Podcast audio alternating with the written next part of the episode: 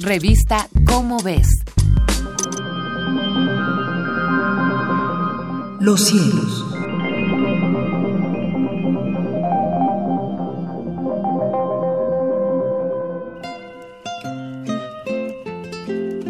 Soy José de la Herrán y tengo el gusto de comunicar a nuestro amable auditorio las efemérides astronómicas que publica la revista Cómo ves de la Universidad Nacional Autónoma de México.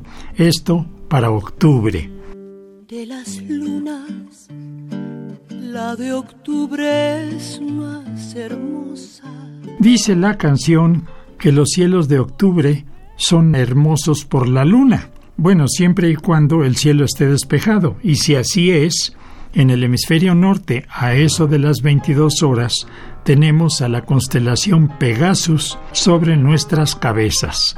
Es un gran cuadrilátero del que, de su esquina noreste, parte la constelación Andrómeda con su gran galaxia M31, vecina a la nuestra y visible a simple vista.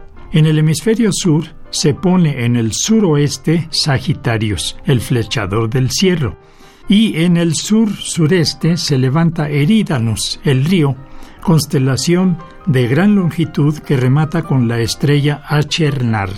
De los planetas tenemos a Venus y Marte brillando en la madrugada, Urano casi visible a simple vista, justo sobre nuestras cabezas a las cero horas. Y de lluvias de estrellas tenemos las Oriónidas, que son la lluvia más importante del mes.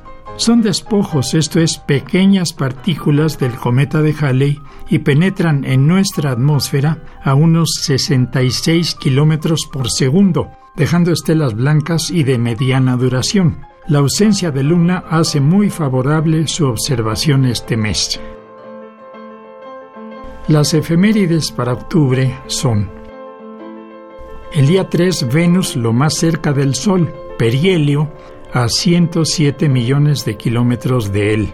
El día 7, Marte, lo más lejos del Sol, Afelio, a 250 millones de kilómetros de él. El día 8, Mercurio en conjunción superior, esto es, atrás del Sol e invisible. El día 9, la Luna en perigeo, a 377 mil kilómetros de la Tierra. El 15, tenemos a Regulus en conjunción muy cerrada con la Luna. Habrá ocultación.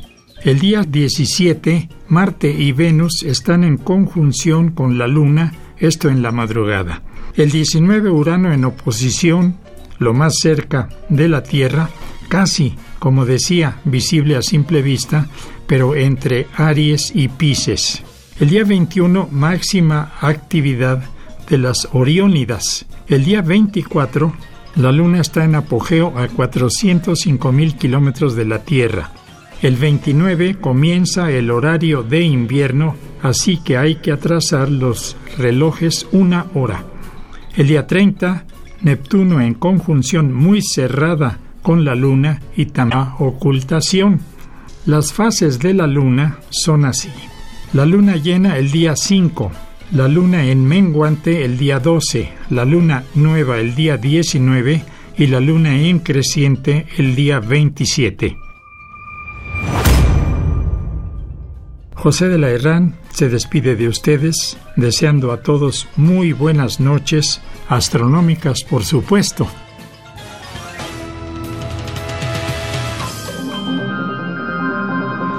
Los cielos una producción de la Dirección General de Divulgación de la Ciencia.